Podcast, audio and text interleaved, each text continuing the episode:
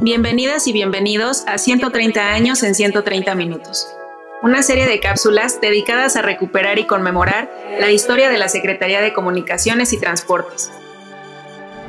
Hoy hablaremos sobre los avances tecnológicos en la ampliación de la red carretera.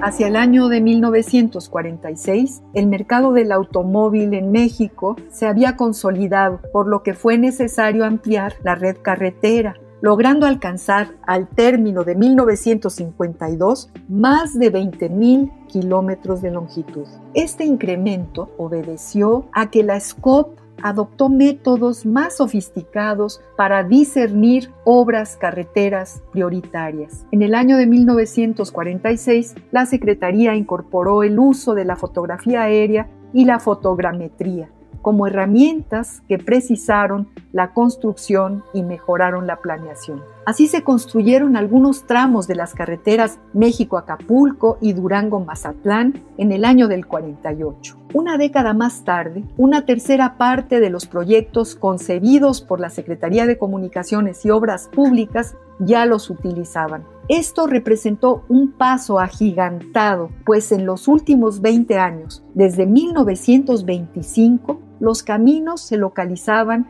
y de manera simultánea eran construidos. En cambio, con la fotografía aérea se exploraba antes la zona para valorar si era óptimo o no abrir un camino. La Secretaría también investigó sobre el uso de materiales empleados en la construcción.